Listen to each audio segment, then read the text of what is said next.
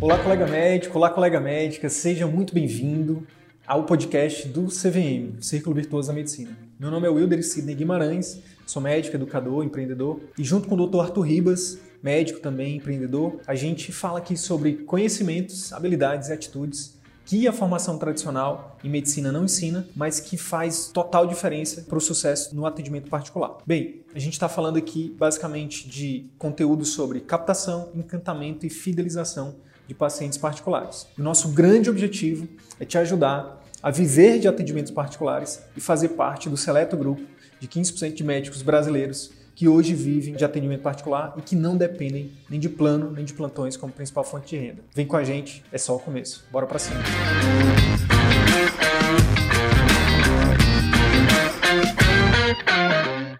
Pessoal, sejam bem-vindos a mais uma live aqui do Círculo Virtuoso da Medicina.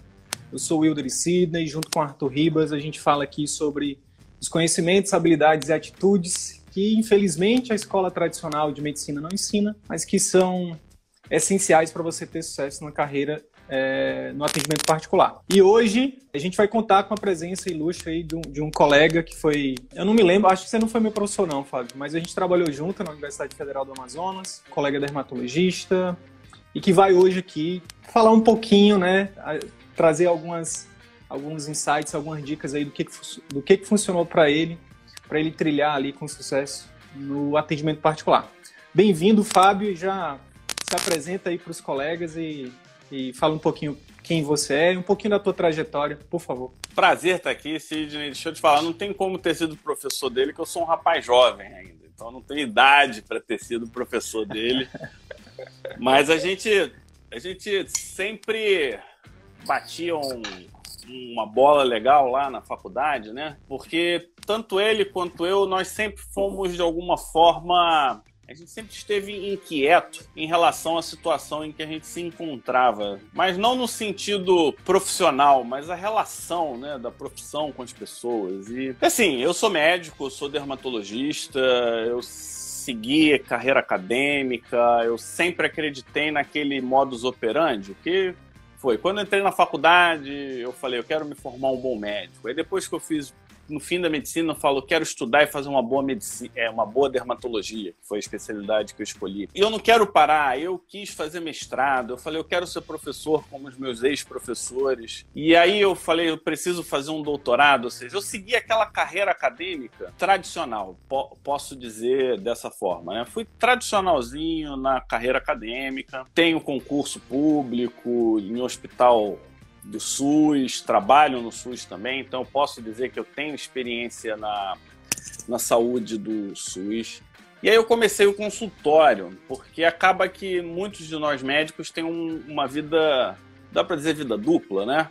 Você tem tua vida pública, no sentido de atender SUS, mas você tem uma vida particular. E meu pai é médico também, ele tinha consultório, e ele é da época em que os convênios eles não eram predatórios. Você tinha o convênio e, e para mim era uma relação muito clara. O convênio ele te pagava um valor e te cobrava pela publicidade, não é verdade?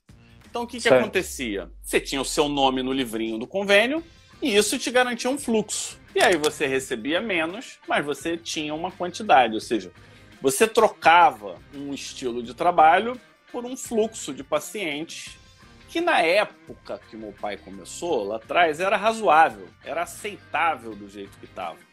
Não era muito, mas tinha uma certa, uma certa dignidade. Eu ainda peguei uma época que eu consegui pegar convênio.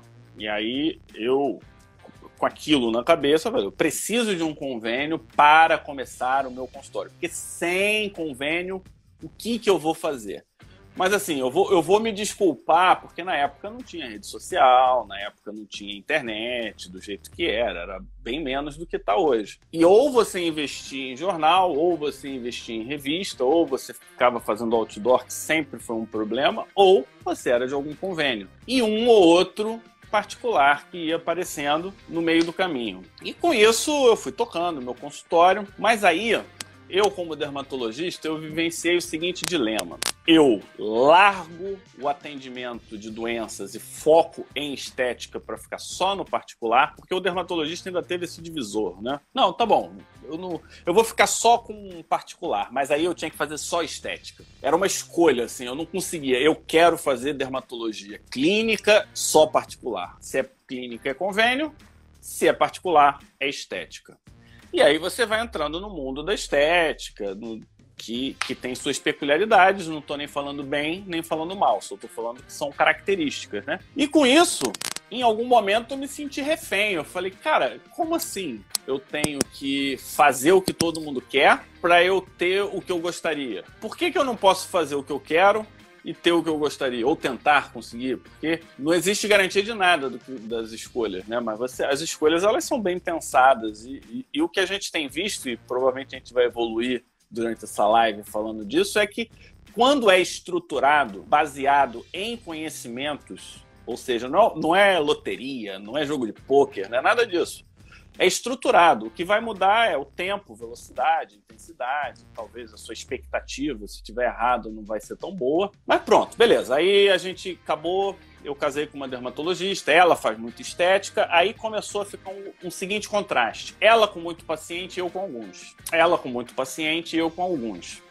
E eu nunca tive problema de ser reconhecido como um dermatologista que sabe dermatologia. Mas eu não estou procurando dermatologia, eu estou procurando estética. Pô, mas por que, que o pessoal não quer pagar pelo meu conhecimento? É isso começou a me incomodar. Depois a gente pode elaborar um pouquinho nesse sentido. Aí o que, que acontece? Começou a entrar muita tecnologia. Em termos de número, não sei se você sabe, a especialidade que mais gasta e investe em equipamento nos Estados Unidos é dermatologista ao lado do radiologista. Então, quem monta clínica de radiologia investe igual ao dermatologista que quer ter uma clínica de ponta. Então a gente está falando de muito dinheiro.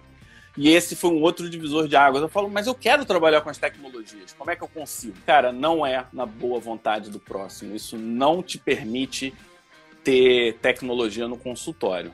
É, eu acho que acho que está introduzido aí. eu, eu fiz um, Tá, vamos lá. Eu queria então aproveitar um pouco dessa história que você contou para tirar alguns pontos que eu acho que, que é relevante para os colegas que estão aí assistindo a gente, que vão ter acesso a esse conteúdo depois. Primeira coisa, você falou de uma coisa que eu, que eu realmente eu quero reforçar isso, que eu realmente considero fundamental, que é você você você falou da questão de ser inquieto. Cara, se nós dois fôssemos inquietos, se nós não fôssemos inquietos, essa live nem estaria acontecendo. Não. Né? É, a gente estaria, sei lá, provavelmente preparando alguma aula para estar tá fazendo EAD para a universidade agora, porque a gente ia estar tá sendo obrigado. Mas não, a gente não estava conformado com, não é nem com o status quo, é, é com, é com o potencial né, que a gente que a gente descobriu que a gente tem e que muitas vezes a gente é podado nesse caminho tradicional, infelizmente. A, a, gente, a gente fala que muito, a gente bate muito no plano de saúde porque a gente fala muito de atendimento particular, mas se a gente for falar de do, da questão educacional, as universidades também nos podam muito, né? Cara, tão importante do que ter uma motivação para você para você sair do seu, do seu, da sua zona de conforto, da sua conveniência, é, você, é, é, isso é uma, é uma, sacada muito massa. Tão importante do que querer ganhar dinheiro, do que querer, é, enfim, coisas, é pensar no positivo, mas é pensar também no que, que você não quer para sua vida. Então, olha só, é, uma virada que você está fazendo agora, Fábio, que a gente vai falar um pouquinho mais, é sobre exatamente isso, que é uma segunda coisa que eu quero tocar que você falou. Cara, se adaptar. Então, você viu ali que a sua especialidade era uma das que mais estava investindo em tecnologia e você viu naquilo uma oportunidade de se diferenciar, né? Então, é, e aí hoje você está, inclusive, é, é, utilizando muito dessas tecnologias no consultório, né? Tá utilizando a internet a seu favor também. E aí eu queria te perguntar, na verdade, antes de perguntar, eu quero citar uma terceira coisa que eu também sempre falo aqui, que a gente sempre fala que é importante. Então a gente falou de ser inquieto, não ser conformado. Segunda coisa, se adaptar, né? se atualizar de forma constante. Terceira coisa, cara, também não abrir mão de ser quem você é entende? Tipo, eu acho que a gente vai falar muito disso aqui também, né? Falando um pouco da, falando da sua história. Sempre que eu te vejo, eu vejo que você levanta a bandeira da dermato infecciosa, né? Da, dermato, da, a gente até brinca da, da dermato raiz, né? Então acho legal é, você não ter realmente a, a, abrido mão das, dos seus valores, cara, do que realmente você quer para sua vida para o longo prazo e não ficar só beleza, tá, tá, a galera tá ganhando dinheiro aqui, mas como é que eu posso ganhar dinheiro, né, fazendo o que eu gosto e no final das contas estando feliz? Então eu queria que você a pergunta é, em que momento você começou a, a mudar essa chave na tua cabeça? Você falou do seu consultório do seu pai, mas durante a tua trajetória, seja no serviço público ou no, ou no plano, houve algum momento que teve uma gota d'água que você disse, cara, não dá mais, eu preciso é, fazer alguma coisa para melhorar isso? Eu acho que uma das primeiras coisas que eu fiz, Sidney, foi o seguinte: eu estabeleci os meus limites. O que, que não pode deixar de ter? Então, na minha cabeça, eu sou médico antes de ser dermatologista. E depois eu sou um dermatologista completo. Não estou dizendo que sei tudo de dermatologia, não. Mas eu transito em todas as áreas da dermatologia. E isso foi um ponto que, na minha carreira, eu falei: eu não vou abrir mão da minha qualidade.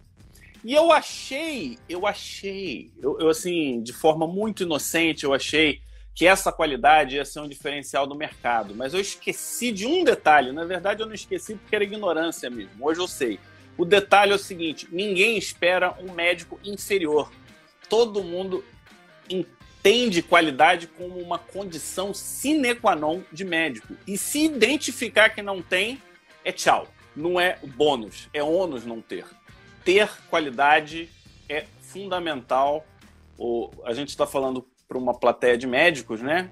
Que quer usar essa qualidade a seu favor. E aí eu já digo, não entendo a sua qualidade como um bônus, entendo a qualidade como uma necessidade.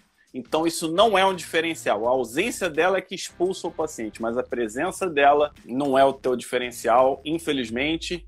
E se a gente for pensar isso mesmo, tem que ser médico, tem que ser bom. Não importa de onde você veio, se você está exercendo, você tem que ser bom no que você está oferecendo. Então, eu acho que esse foi um ponto que é, eu demorei para entender. Eu acho que quando eu entendi isso, aí eu falei, cara, o que vale é a percepção. Percepção de valor. Exatamente.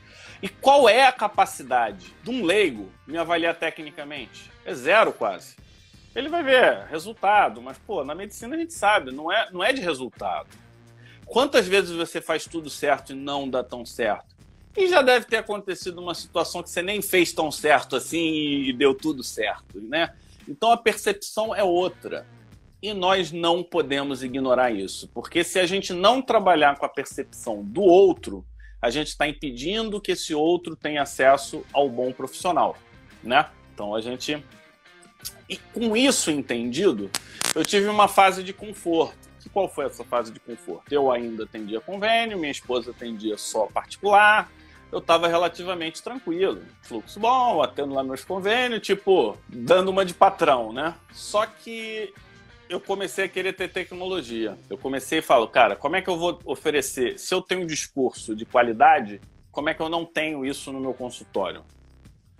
Né? Aí começou a tirar a gente da zona de conforto, porque aí eu saí de um valor de 100 e tive que ir para 10 mil, 15 mil, 30 mil, e, e vai mudando, vai subindo e a coisa parece que não acaba nunca. Então eu tive que melhorar a minha técnica da parte dos aparelhos, que aí isso também não aprende na faculdade, nem na residência, você estuda por fora, e como fazer com que os aparelhos sejam conhecidos pelos meus pacientes sem que eu tenha que ficar vendendo no consultório. As pessoas têm que me procurar e têm que se interessar. Eu tô, não, vai lá, tem avaliação. Então, eu acho que essa foi a grande virada, entendeu? Foi quando os meus boletos aumentaram de número e eu precisava aumentar minha receita, mas eu não abri mão da minha alma, entendeu? Eu não fiquei vendendo. Eu já ouvi de colega falar assim: entrou na área é gol.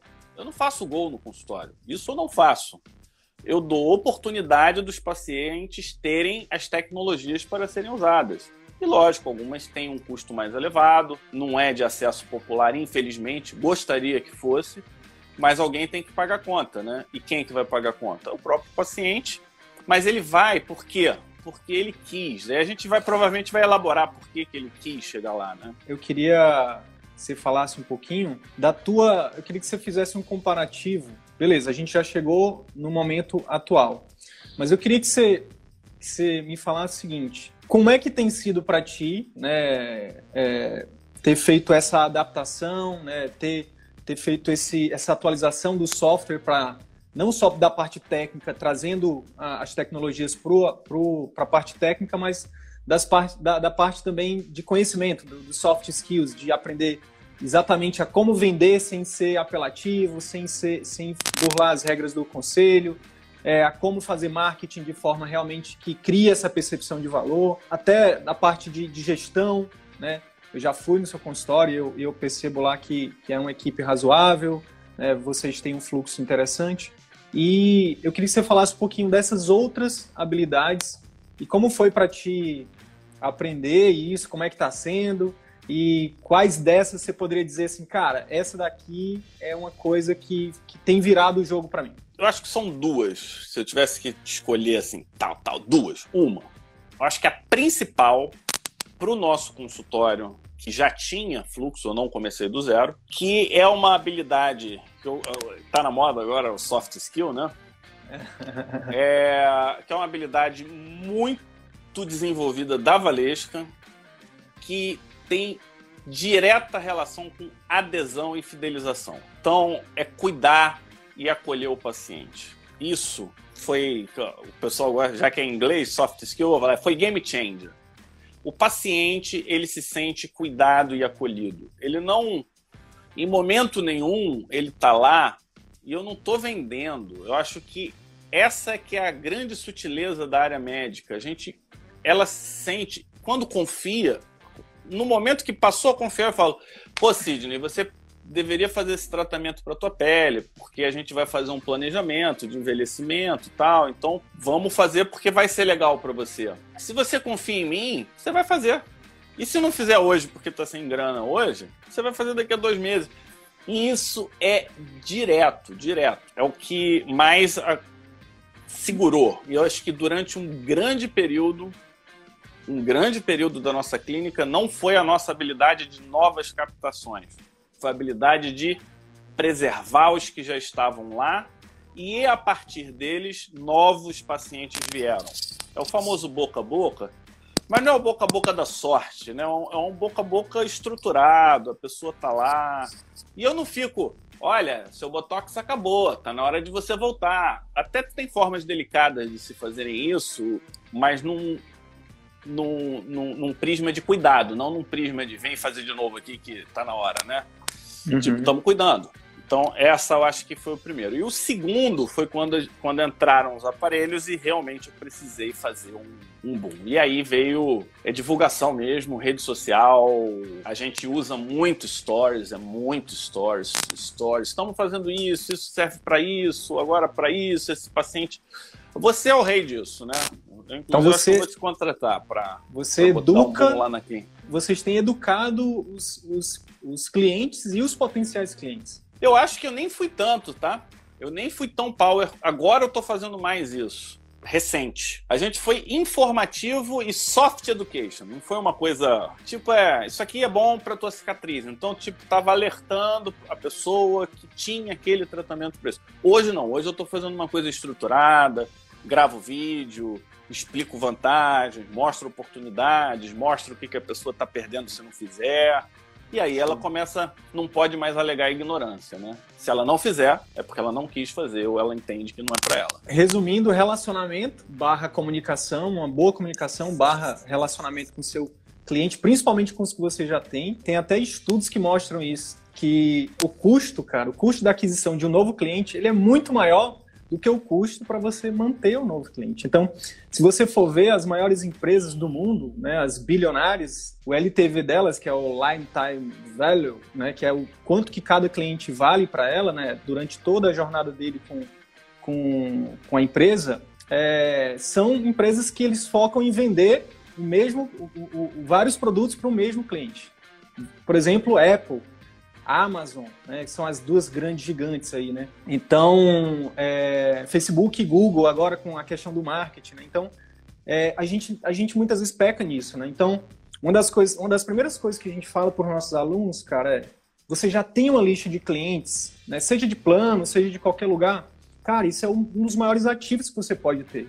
Alimenta essa lista com os, os conteúdos de valor que você vai fazer para postar para clientes, para pessoas que nem te conhecem utiliza também de forma ali, obviamente, regrada, existe forma de fazer isso, não dá para ficar também, né, ficar é, é, sendo aquele cara chato, né? Enfim, existe técnica para isso.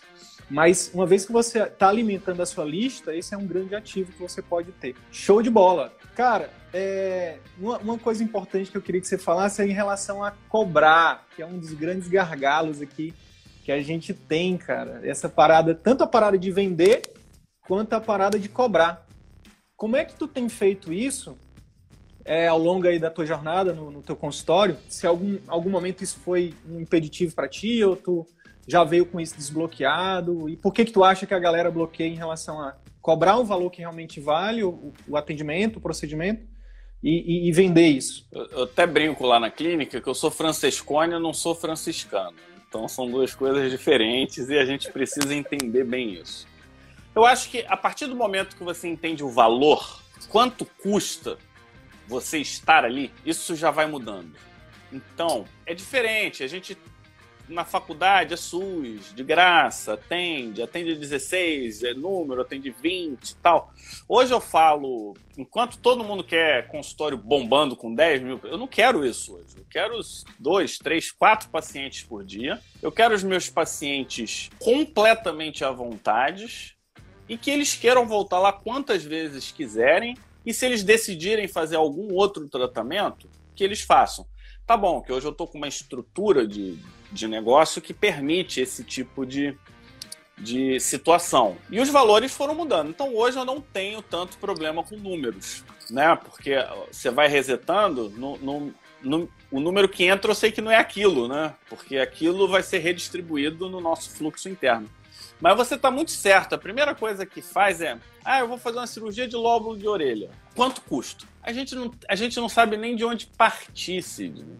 Porque a gente não sabe quanto é a hora da sala, a gente não sabe quanto custou para eu saber aquilo, a gente não tem ideia de quantos concorrentes fazem exatamente aquilo. E eu acho que um dos erros, talvez, você pode até me, me ajudar nessa resposta, é o fato que muitos de nós não temos ideia do valor porque a gente não sabe de nada disso. E não saber disso, você começa a inventar número. É muito difícil inventar número. Mas o que eu sei? Eu sei que, por exemplo, o mecânico da, da, da, da Jeep ganha 85 reais a hora. Então já é um parâmetro, não é? Tipo, você, como médico, fala: eu quero ganhar mais do que um mecânico da Jeep, eu quero ganhar menos que um mecânico da Jeep. Então você define isso. O mecânico da Jeep, nível técnico, ele demorou X tempo tal. Eu tô falando isso, mas tem gente que ganha menos que o mecânico da Jeep. A gente fez Dependendo. um cálculo essa semana aí. O clínico ah. que atende que atende ali meio expediente de convênio, 20, é, 10 pacientes por dia, ele ganha ali em torno de 25 reais a hora. Então, então se ele for mecânico da Jeep, é melhor. e tem uma barreira de entrada bem menor também, né? Bem menor. Talvez um curso sem querer, isso não é um deboche, é um número que a gente tem que, que ter em mente. Não, não é desvalorizar é um... o cara, é valorizar não, a gente, que não. Né? É nos valorizar, né? E, e, em cima disso você vai estruturando. Se você fizer esse cálculo de SUS, quanto vale cada a tua hora no SUS, você vai chorar. Então nem faça esse cálculo. Você a gente até falou na, no, no, outro dia, né? Para mim, SUS hoje é, é, um, é o meu trabalho voluntário. Eu só não posso dizer isso porque eu recebo um salário e eu tenho uma obrigação contratual, essas coisas todas. Mas, assim, internamente, o que me permite continuar lá é o trabalho que eu faço de ajudar os pacientes. Eu tenho um retorno que eu aprendo muita medicina no SUS. Então, essa troca, o ganho do aprendizado, mais poder ajudar as pessoas, mais o salário que eu recebo, me deixa confortável. Agora, é, é briga diária, viu? É pensar, cara, tá barato, eu acho que tá caro, vamos ver descobre quanto o concorrente está cobrando. Eu acho que é em cima disso que a gente vai construindo. Então, é, eu entendo que eu estou na ponta, então o meu valor vai ter que ser igual ou superior ao que está cobrando mais. Eu entendo que eu estou no meio do caminho, então eu vou cobrar o valor médio. Eu estou entrando, então eu vou cobrar um valor um pouquinho menor para estimular. Mas eu só dou uma dica. Se entrou no teu consultório porque é barato, o dia que você deixar de ser barato, ele vai sair do teu consultório. Porque minha taxa de conversão de convênio para particular foi zero quase. Eu tive que re fazer minha clientela, não teve transição. Eu acho que esse é um dos erros. Porque assim, Ah, vou começar convênio, faço minha clientela. Cara, fique tranquilo. Quando você largar o convênio, você perdeu toda a sua clientela, você vai começar tudo do zero. Não vou dizer zero, mas vou dizer 5%. Se, se for 10%, você, cara, é top de linha em termos de comunicação. Porque se não espere muito mais que isso, não. E a comparação é muito simples. É igual um olheiro, o cara lá que escolhe jogadores, tá procurando um jogador de futebol e ele tá num treino de basquete, pô. ele pode até encontrar um jogador de futebol num treino de basquete, mas vai ser muito. A chance é muito pequena. Por quê? Porque a gente fala que existem dois tipos de cliente: o cliente de preço e o cliente de relacionamento. O cliente de preço é aquele cara que ele, tá, ele já está no plano pelo custo-benefício. Então, por exemplo, tem cidades como São José dos Campos, cara, em São Paulo, que é a Unimed lá é muito forte. São José dos Campos, por exemplo, cara, a gente tem alunos lá que é muito louco. os planos de saúde são muito fortes lá. E é isso. Todos os alunos falam assim, cara, mas aqui todo mundo vai no plano.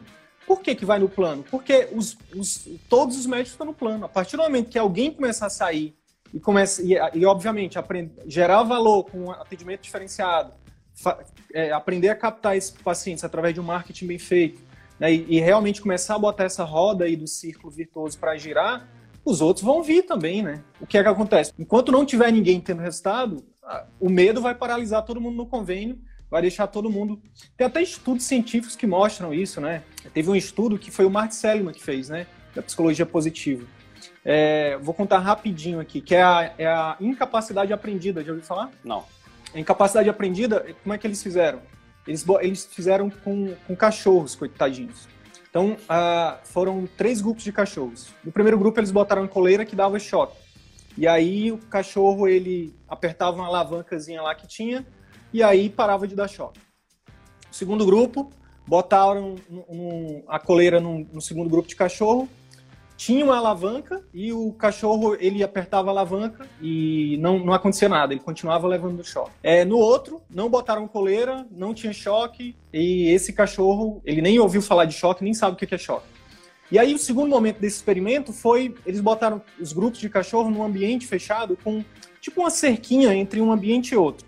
No ambiente, no ambiente da esquerda dava choque, no ambiente da direita não dava choque. E só tinha um, tipo um, sabe, uma redinha de tênis bem baixinha.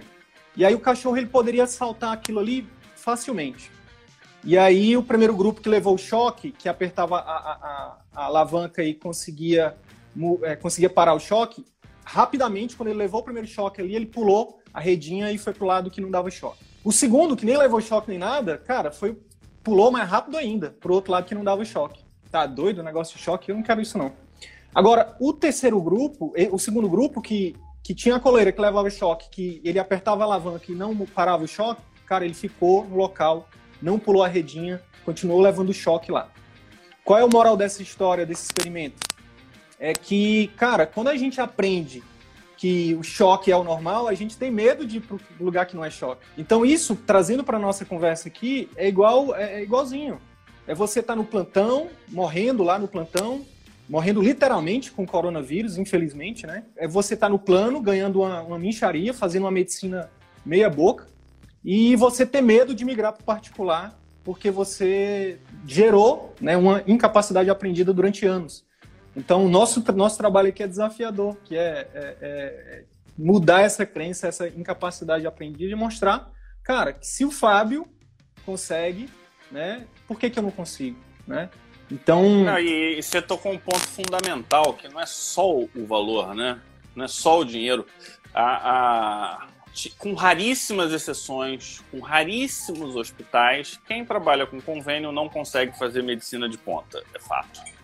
Você faz uma medicina de uma qualidade, às vezes, inferior à que eu, da que eu pratico no SUS. Um dos lugares onde eu mais recebi números absolutos foi no muito tempo atrás, mas era aquele, sabe, é muito atendimento. Eu não durei dois meses nesse lugar. Porque, cara, esgota. Você até tem um número lá no fim do mês, mas o que, que eu tô oferecendo para as pessoas? Eu tô, eu tô me expondo, expondo a minha credibilidade como profissional para receber um valor. Ai, não, eu não tô, eu não me vejo. Por isso que eu falei, você tem que estabelecer os seus limites. Isso seus valores, coisa... né, cara? O seu é... valor de exercer a medicina com excelência é muito maior do que o valor, por exemplo, de é, estar tá ganhando ali, sei lá, pouco mais de dinheiro, né? E outra coisa, defina aonde você quer chegar. Eu, eu de vez em quando faço essa pergunta para os alunos, né? O que, que você quer como médico? Aí ele responde: Eu quero ser ginecologista. Ou seja, ele não tem a menor ideia do que ele quer. Porque para você determinar quanto você vai ganhar, você precisa definir alguns pontos na tua vida. Então o ponto é: qual é o estilo de vida que você gostaria de ter? E não tem resposta certa. O teu estilo de vida certíssimo pode ser super humilde ou você pode ser uma pessoa que quer a coisa mais luxuosa. Nenhum dos dois está errado. Você não precisa ser luxuoso, você não precisa ser super humilde. Você escolhe. Você determina então os teus limites. O que, que é que você é capaz de aturar?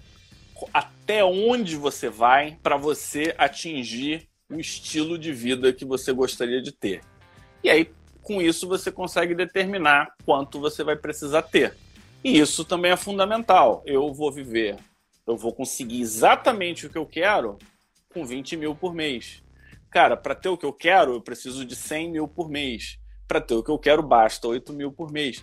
E tem resposta certa, Sidney? Não tem, cara. Não. Você define, você escolhe. E, porque o que importa é a tua felicidade. Você tá feliz? Cara, todo o resto vai bem. Nos últimos três anos, toda sexta-noite eu tava de plantão. E há duas semanas eu pedi exoneração desse emprego. É... Eu já estava de licença desde o final do, do ano passado. E, cara, é libertador. É libertador, sabe? Tipo, e é, é, o que você está falando, não tem a ver com, com, com, a grana em si, tem a ver com, com a sensação realmente de, de estar fazendo, de estar fazendo o que você gosta, né? De estar no lugar certo no momento certo. É isso. Ele era o melhor salário do departamento, viu, pessoal? então. não, e você falou não, uma coisa interessante, que é o seguinte: a decisão você não tomou de ontem para hoje. Então, você, teve um planejamento teve um planejamento, teve um, um, período de experiência, porque você achar que vai dar certo não significa que vai dar certo, você achar que gosta não significa que você realmente gosta. Então não seja intempestivo, ah, vou largar tudo e vou seguir, não, não precisa ser um, um, hedonista, né? Mas Sim. também você não precisa ficar preso às amarras do tradicionalismo. Exatamente, aí é que tá, cara. Aí é que tá, voltando para um, uma coisa muito massa que você falou, que é, cara, hoje em dia, com o conhecimento que a gente tem, cara, é, é, é simplesmente uma questão realmente de você fazer o exercício de autoconhecimento, sabe? De você dizer, cara, o que, que eu quero para minha vida, o que, que eu quero estar tá fazendo daqui a cinco anos, quanto que eu quero estar tá ganhando daqui a cinco anos, onde eu quero estar tá morando daqui a cinco anos, como eu quero ser lembrado daqui a cinco anos. Né? A única certeza que a gente tem é que, que não existe certeza. Né? Então, o coronavírus veio, inclusive, para nos ensinar muita coisa, e uma, uma das coisas foi essa. Quando eu tive que ir, cara, para porque eu tô falando do emprego da Suzana, tá? Da Secretaria de Estado. Eu não saí da UFAM ainda não. Ainda tô. Ainda. Ainda, ainda não. Ainda não. Mas é, cara, o único momento que eu tive que sair de casa durante o coronavírus para expor a minha família foi para ir nesse plantão lá.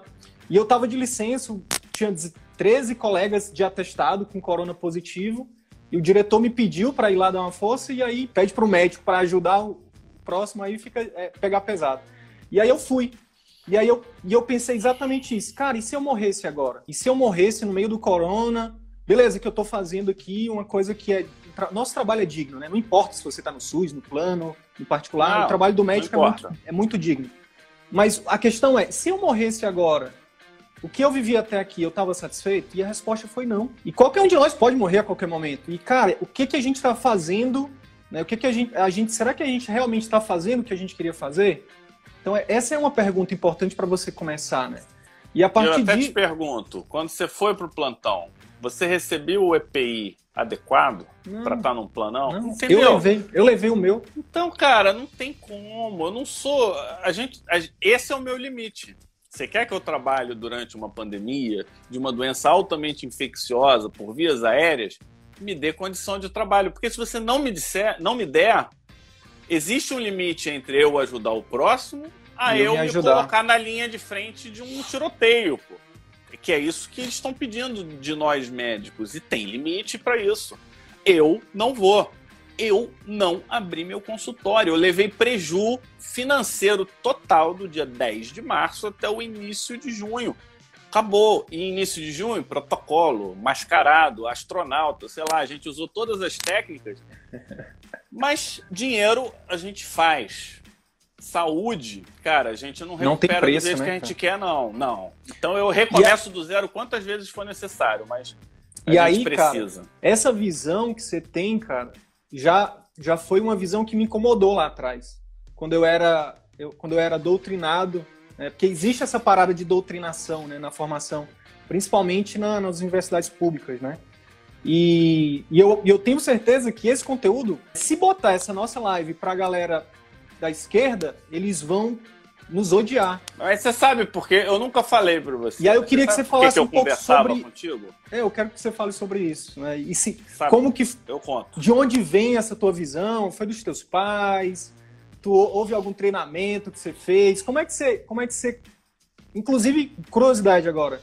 Como é que você consegue né, como é que você conseguiu ficar esse tempo todo, até foi chefe de departamento, num departamento em que predominantemente a visão era essa? Eu, eu acho que, primeiro, eu respeito as pessoas. Eu acho que isso é, é fundamental. Eu sempre respeito os pontos de vista, mesmo com, discordando total, ponto de vista é ponto de vista.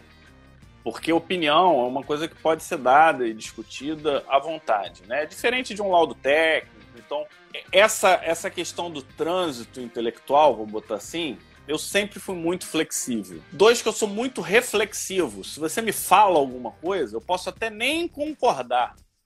Mas aquilo, se fizer o mínimo de sentido para mim, eu revejo. E esse, esse era o grande motivo de eu bater boca assim contigo, porque você era reflexivo. Então, você não era uma pessoa fechada, diferente de algumas pessoas que parece que você está jogando luz no espelho, né? Você joga para o espelho, a luz volta toda na tua cara com esse tipo de gente eu não discuto, porque não, é uma questão de construção de um novo saber. E, e a universidade, para mim, é um ambiente de quê? De discussão de ideias, cara. A gente precisa discutir ideias. Porque se a, tua, se a ideia já está pronta, não tem o que discutir. Passa para o próximo tema, né? E as opiniões, elas são importantes e fundamentais. E isso tudo, e isso é uma outra coisa interessante, que você sempre respeitou os valores e os princípios. Mesmo discordando de mim, nunca teve desrespeito, como a gente já viu diversas vezes acontecer em outras situações com outras pessoas, coisas ofensivas, a pessoa levantar e gritar. Aí, outro dia eu estava ouvindo no rádio, agora você calha a boca. Eu falei, cara, como é que o cara. Isso, isso era na frente de um juiz. Olha, olha o nível de discussão. Por isso que está na frente do juiz, né? Porque está mandando o outro cala a boca. Porque se conseguisse conversar, eles conseguiriam chegar num acordo em algum momento. Me incomoda o status quo em vários sentidos. Me incomoda a forma que a gente tem que seguir a, B e C, isso para mim não faz sentido. Eu acho que existem 7, 8, 10, 20, 300 caminhos para o mesmo fim. E do jeito que as coisas são entregues, parece que a gente tem que, se não seguir aquela trilha, se não seguir aquela cartilha, você é um monstro.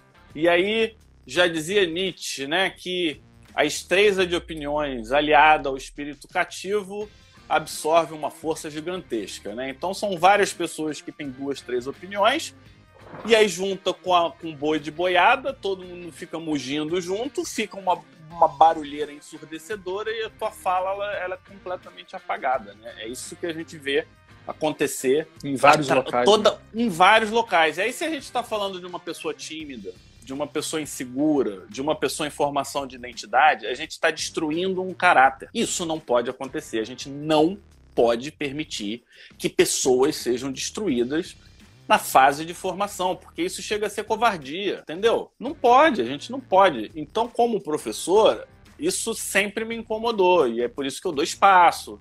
Posso não ser a pessoa. Eu não sou bem aceito por todo mundo, mas quem me conhece gosta. Quem... Isso é o normal. Uns gostarem, outros não gostarem, outros mais uhum. ou menos, e por aí vai.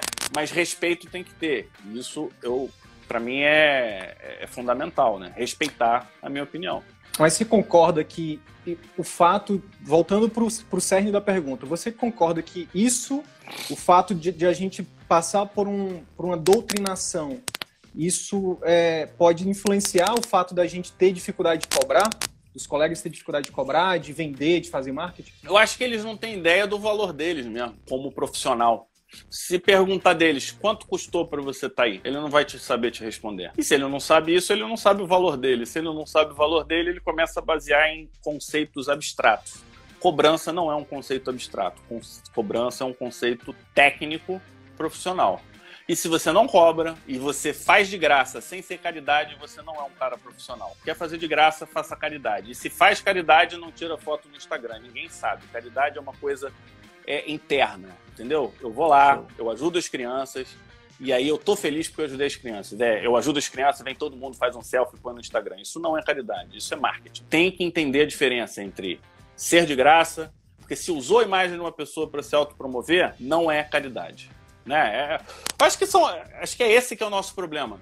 Nós precisamos entender os valores, quanto custa. Olha aqui atrás. Cada coisinha dessa é caro. E, e fica velho, rápido. E aí eu tenho que comprar nova. Isso é dinheiro, congresso, tempo longe da família. Pô, durante a faculdade eu via mais os meus colegas de turma do que os meus, meus próprios familiares. Você fez medicina longe da tua família, né? Thales, que é da tua cidade também, que foi residente nosso, fez longe da família. Isso não tem custo? Isso não entra no cálculo? Cara, pelo amor de Deus, não dá para ser de graça, é impossível. E se fizer merda de graça, o pessoal vai lá e te processa tá? Não te agradece, não. Cara, é... vamos falar um pouquinho de mercado médico. Como é que você enxerga o mercado médico, principalmente depois da pandemia, né? E os próximos cinco anos aí do mercado médico, principalmente falando. É... faz aí uma conjuntura, pode, pode falar do, dos outros, mas foca no particular também, por favor. Eu acho que o mercado está cada vez mais competitivo. O mercado está cada vez mais difícil. São muitas as faculdades a gente já comentou a dificuldade do leigo de perceber o profissional de boa qualidade técnica. Então, acaba que critérios menos técnicos vão sobressair, como simpatia, gente boa, essas coisas assim, pesam muito. Preço, pessoas baixando o preço para ter. É, é... Então, eu acho que a gente está num momento em que a gente tem que refletir, definir claramente o que quer e para onde vai porque imagina você, você vai começar dermatologia. Tudo bem, você pode começar. Você não vai conseguir oferecer a dermatologia que eu estou oferecendo. Não agora. Alguns anos na frente, talvez. Mas agora não consegue. Então, vocês têm que definir claramente o que querem e se estruturar para isso. E aí que eu acho que entra. Tem que ter um marketing estruturado, num bom sentido. Você tem que se apresentar quem é você, o que, que você pode ajudar, para onde que as pessoas têm que ir. Não seja egoísta, doe a informação para as pessoas irem e te conhecendo, porque você vai ter que trabalhar com o que você tem na mão e você sai da faculdade tendo o quê? O conhecimento que você tem. Continue estudando a medicina e, e use isso para ajudar, ajudar. E aí você está doando o teu tempo, aí sei lá, gente pode pegar o exemplo da própria dermatologia. Vamos supor que eu faça dermatologia clínica. Você está fazendo dermatologia clínica, você não tem laser, não tem dinheiro para laser e não quer se endividar para isso agora. Você quer primeiro se fortalecer no mercado antes de pegar uma dívida dessa. Aí você começa a falar: não, vou falar de herpes. Você sabia que herpes zoster, se você pegar depois dos 50 anos de idade, no local onde dos ossos você pode ter uma dor que nunca mais vai sumir? O nome disso é neurologia pós-herpética. Você sabia que quem tem zoster depois de 40 anos de idade tem um risco aumentado de ter derrame. Agora, eu tô aqui para te avisar que existe uma vacina que está indicada para todas as pessoas acima dos 50 anos de idade. Então, se você tem mais de 50, independente de ter tido ou não ter tido, você tem que procurar o seu médico, seu geriatra ou seu clínico geral ou especialista que for para pedir a indicação da vacina. Aí você, a vacina é fundamental, e aí você explica um pouco mais sobre a vacina. Cara, é valor, é conteúdo, a pessoa vai lembrar, pô, uma pessoa que me ajudou e não pediu nada em troca. E, cara, na medicina o que não falta é conteúdo. O que a gente mais tem é conteúdo. É só botar no linguajar de quem? De leigo, linguajar de quem está te ouvindo. Se quiser orientar, é leigo, porque no nosso caso, né, no pele digital, eu oriento médico. A gente tem lá dermatologia infecciosa. Quem for médico e quiser saber mais sobre dermatologia infecciosa, procura a gente, que a gente tem um linguajar técnico para quem é médico. Leigo não vai se beneficiar da forma como a gente se comunica. Ou seja, o que, que eu estou dizendo? Você tem que se ajustar com quem você está falando. E essa sutileza você faz. Eu quero falar com o público AAA. O que, que um público AAA faz? O público AAA viaja para Ibiza, anda de iate. Você vai ter que usar o linguajar que remeta que você é do time deles eu quero falar com pessoas mais humildes, porque eu tenho uma clínica popular e eu quero ajudar essas pessoas. Então você vai usar um linguajar sem um português rebuscado, talvez até um, uma fala um pouco mais popular para poder se comunicar com essas pessoas. E aí o Sidney é o expert nisso, a comunicação, que é um dos uhum. soft skills mais importantes para o médico, né? Show de bola. Se você pudesse dar um conselho, Fábio, para ti mesmo, quando você quando você estava saindo da faculdade, qual que seria? Ó, eu saindo, não pode ser entrando, não? Pode ser também. Pode ser? Acho que o primeiro conselho para quem está entrando, estude medicina. Não estude as outras coisas fora da medicina, porque não dá tempo. Você precisa ser bom médico. Então, esse é um ponto. Eu até estenderia para residência. Faça uma boa formação sólida, básica, porque é muita informação. Seis anos é pouco para a quantidade de informação. Mas. Até a própria residência também, né, cara? Se a gente for parar é, para pensar, é pouco tempo, né? Pouquíssimo tempo, não dá para você ser. Eu acho que é, essa é a, é a principal dica que eu faria. Não abra mão da tua parte técnica. Dois, não acredite na sua avó, no seguinte sentido. Ela te acha lindo, inteligente, fantástico, te endeusa. Só ela acha isso. Ninguém mais. A vida real é outra história. Todo mundo é igual. Ser médico não é ser melhor, nem pior, nem você foi um ofício que você escolheu. E eu vejo muito colega entrando assim, estufadão, tal. Calma, calma, vai, vai tranquilo. O percurso é longo. E a terceira dica que eu daria para mim é que não é uma corrida de 100 metros. É uma maratona. Talvez um Ironman. É muito longo e defina claramente o que, que você quer. Porque em cima disso você define as suas, as suas prioridades. É como eu, é como eu colocaria, sabe? Eu não faria muito diferente. Eu não sei se eu estudaria as mesmas coisas, eu não sei se eu voltaria. Eu, eu, eu, como você, eu adoro marketing, eu acho que é uma forma de comunicação fantástica, permite capilaridade, permite. Impacto, né? É, você, você consegue formar uma outra coisa, só te ouve quem te quer te ouvir, não tem. Você não impõe nada a ninguém, é diferente daquela coisa formal. Entrou na faculdade, o aluno obrigatoriamente vai me ter como professor e eu vou ter obrigatoriamente ter aquela pessoa como aluno. Eu não quero isso. Eu quero que quem, quem tá comigo quer estar tá comigo. Quem não quer, nesse momento, eu respeito, depois volta. Ou não volta. Não, não, não tá muda. Tá tudo bem, é, né? é não é impositivo o processo, né? É, isso, é como eu vejo, né? É, o marketing é muito democrático, né, cara? E é uma das muito. coisas até que, que, que, que talvez não seja claro para os colegas é que uma vez que você, mesmo que você tenha, mesmo que você seja um dermato aí que queira trabalhar com estética e seu público-alvo seja AAA, cara, um vídeo que você posta e você distribui esse vídeo, se alguém sei lá, vai lá, uma pessoa que é AAA, da classe A+, ela compartilha esse vídeo. Uma secretária dela, um exemplo, vê esse vídeo, compartilha, acabou, o marketing vira democrático. Todas as, é, vai para todas as classes, vai para todos os lugares. E a sua voz, a sua mensagem, né, ela, ela impacta muita gente. Então, só em fazer marketing já é um um grande trabalho social que o médico pode estar desempenhando. Fábio, cara, obrigado por ter vindo, obrigado por. Parabéns, cara, por estar nesse projeto aí do Pele Digital, se quiser falar um pouquinho mais. Mas, sobretudo, parabéns pela evolução, cara. Eu acho que, que a gente evoluiu muito, né, desde aquela época onde a gente. E que bom que a gente começou aqueles aqueles bate-papo, né, cara? Não, com certeza. E um, um, ponto que, que eu tenho visto, e, e, eu acho que no meio que a gente circula atual, o que, que mudou? É um meio motivacional.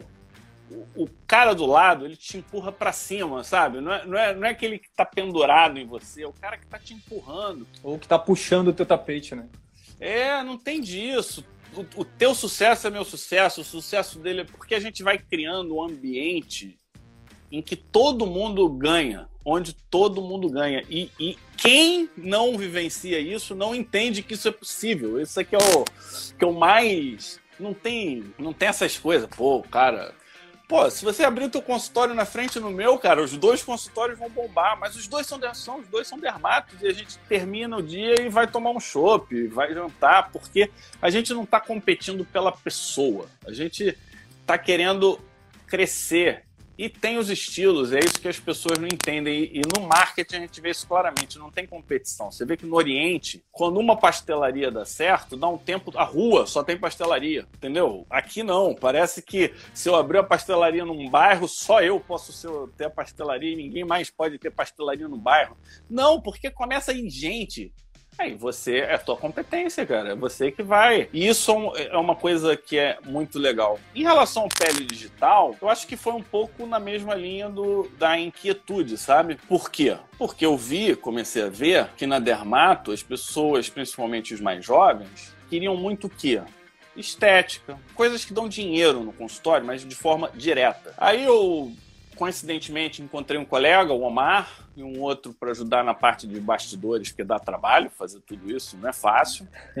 Então somos três hoje, eu, Henrique e o Omar. Eu e o, o Omar é autoridade, é um cara super conhecido na dermatologia. Eu sou o meio termo, eu tenho, as pessoas algumas me conhecem, não tenho tanta autoridade reconhecida como o Omar, mas já tenho uma autoridade. E eu entendo alguma coisa da parte estratégica e técnica também. E o Henrique é o cara técnico e que está aprendendo um pouco a lidar com o médico, que é um que, é, que somos um pouco diferentes, né, em termos de linguagem, como lidar, essas coisas todas. E com isso eu falei, Omar, o negócio é o seguinte, eu gosto de doença infecciosa, eu, ele também é da linha de doenças infecciosas, usando o termo dermatologia raiz. Falei, vamos fazer o seguinte, vamos trabalhar com doenças infecciosas. E montamos o nosso curso de dermatologia infecciosa, estratégia, a gente está conversando sempre com doenças infecciosas. Só que o que aconteceu? Aconteceu uma reviravolta que foi o seguinte: na, nas especialidades médicas existem os guetos, assim como nas universidades. Então tem gente boa que não tem voz. Aí eu falei, Omar, vamos fazer o seguinte: vamos dar voz para as pessoas que a gente entende como de qualidade e que não tiveram a oportunidade que a gente teve. E aí, a gente abriu um curso de dermatoscopia. Cara, bombou, bombou. Já estamos com um grupo de cabelo. Já vamos ver como é que vai ser. Mas a, a lista delas de, de, Telegram já tem mil pessoas. Começou do zero. A gente continua com o nosso. Então, tá ganhando uma proporção que eu jamais imaginaria na nossas, nas nossas conversas lá atrás. Falar, pô, Fábio, vai acontecer isso. Agora, deixa de ser mentiroso, rapaz. Isso não vai. vai, vai acontecer. Por quê? Primeiro que é fundamentado, né? A gente não está mentindo, não está enganando, não está fazendo nada de mal para ninguém. Segundo, que existem milhões, milhões não, mas milhares de colegas que não têm acesso de quem está em cidade grande. Terceiro, que você não quer ouvir uma opinião na tua vida. Quando você vai aprender uma determinada situação, você quer ouvir o cara A, o cara B, o cara C. Para quê? Para que você possa construir a tua identidade em cima do que você ouviu, aprendeu.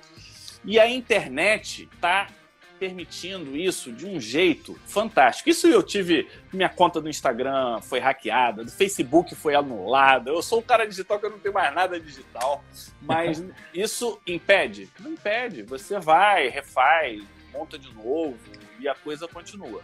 Estamos acabando o nosso tempo aqui. Fábio, um abração, brigadão. Valeu, pessoal. Tamo junto, viu? Então é isso. Se esse conteúdo gerou algum valor para sua carreira médica, eu quero te fazer dois pedidos. Primeiro, compartilhe esse episódio com seus colegas médicos porque eles podem se beneficiar desse conteúdo. Utilize os seus grupos de Telegram, WhatsApp ou mesmo as suas redes sociais. Segundo pedido, visite as redes sociais do CVM. Procure Ciclo Virtuoso da Medicina no YouTube, no Facebook e arroba CV da Medicina no Instagram. Te vejo por lá. E até o próximo episódio. Valeu!